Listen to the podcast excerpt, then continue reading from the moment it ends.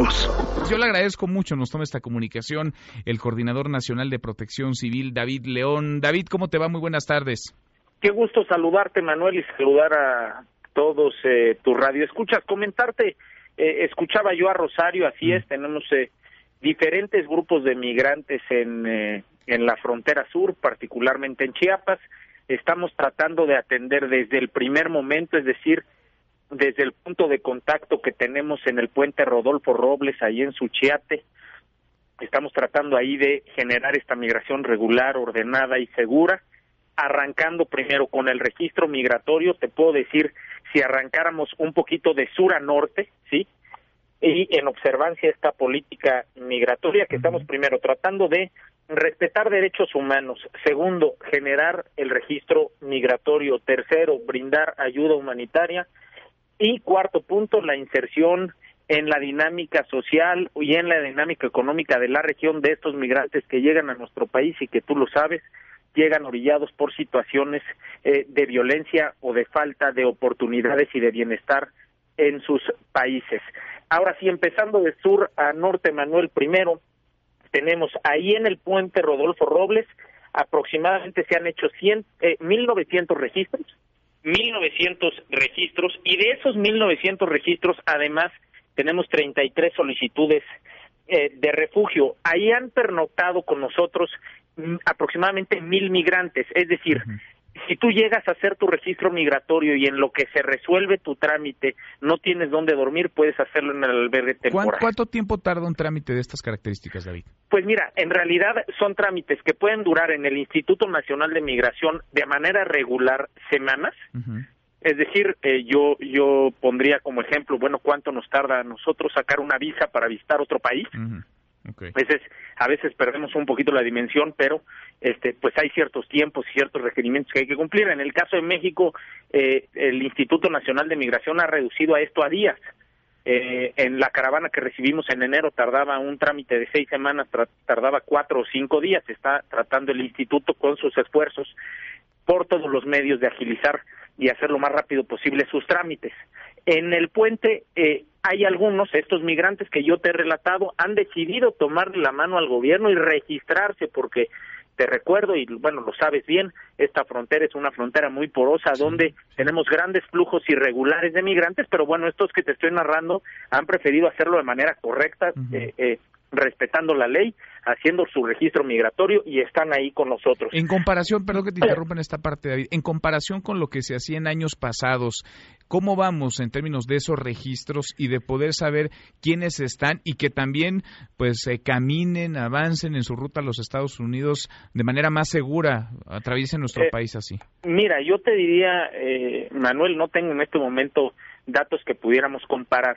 Eh, si quieres lo podemos hacer el día de mañana, este, para darte yo cifras exactas. Pero lo que sí creo es que hoy el gobierno mexicano está tomando con mucha responsabilidad la, la parte del registro migratorio.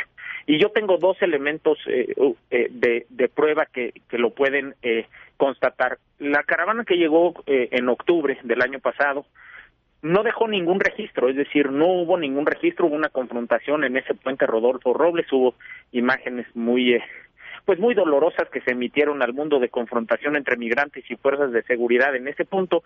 Y la caravana que llegó en enero eh, tuvo un 100% de registro migratorio, es decir, la caravana, la caravana venía con 6.000, 7.000 migrantes que todos se registraron, incluso otros 5 o 6.000 migrantes eh, se registraron también, que eran esos que eh, cruzarían de manera irregular y que prefirieron en ese momento solicitar su tarjeta de ayuda humanitaria y así la solicitaron y se entregaron cerca en ese primer trimestre, bueno, del primero de diciembre a finales de febrero se habrán entregado unas 15 mil tarjetas eh, por razones de ayuda humanitaria, es decir, el registro es algo importante. ¿Y por qué es algo importante que tengan registro migratorio?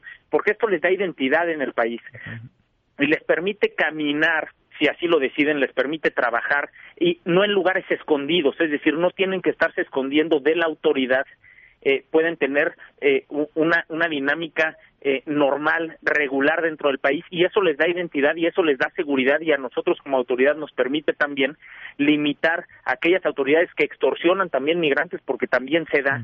sí, bueno, si no. ellos tienen una identificación, el- la autoridad también se limita, es decir, yo creo que es es, es, es muy bueno que se registren. Tenemos este proceso en el puente. En adelante, en Tapachula, como bien lo decían, estamos fortaleciendo un albergue eh, migratorio en la feria mesoamericana. Adelante, en Wixla tenemos aproximadamente 1.600 migrantes que también estamos atendiendo en cuestiones de salud, hidratación y, y salud, hidratación eh, y está ahí Policía Federal y está ahí Protección Civil eh, también dando acompañamiento a estos migrantes. El grupo más importante que tenemos es el grupo que tenemos en el albergue temporal de Mapastepec.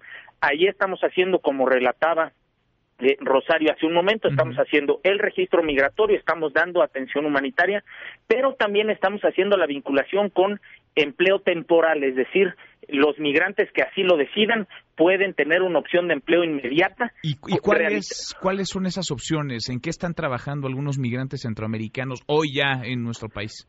Pues mira, hoy yo te puedo decir el caso de fíjate, fíjate qué interesante, porque es un modelo muy interesante y es complicado. El migrante necesita recursos rápidos, es decir, el migrante vive al día. Sí, sí, sí.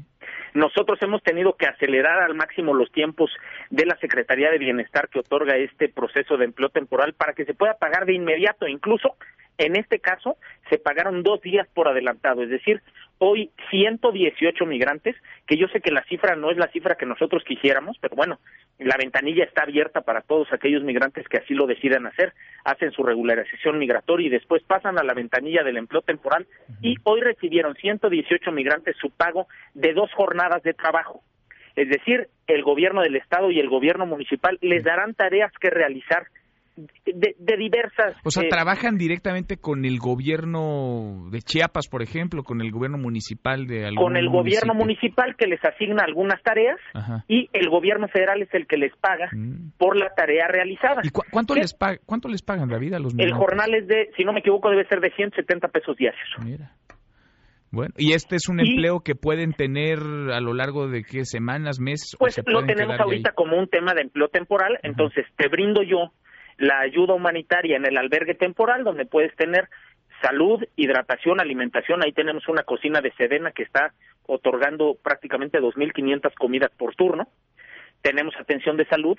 Eh, por supuesto, estamos en todo momento eh, tratando de fortalecerlo, porque quiero decirte que es un gran esfuerzo del gobierno mexicano eh, y son diversos grupos, como bien lo ha detallado Rosario, y muchas veces no tenemos nosotros la capacidad de cubrirlo todo y tenerlo todo al 100%, pero bueno, estamos en un proceso de fortalecimiento y entonces el migrante puede permanecer de manera temporal en el albergue y además puede tener una opción de trabajo en lo que logramos vincularlo con un empleo no temporal, sino con un empleo fijo en los más de 80 mil vacantes que tiene el Servicio pues Nacional es interesante, de interesante. Esto no lo, no lo sabíamos. Está ya el empleo temporal, se está pagando y se les está pagando todos los días porque sí, van viviendo al día los migrantes que en no pocas ocasiones viajan acompañados de toda, de toda su familia. David, como siempre, gracias por estos minutos. Te mando un abrazo y estoy para servirle siempre. Otro de vuelta. Gracias. Mesa para todos.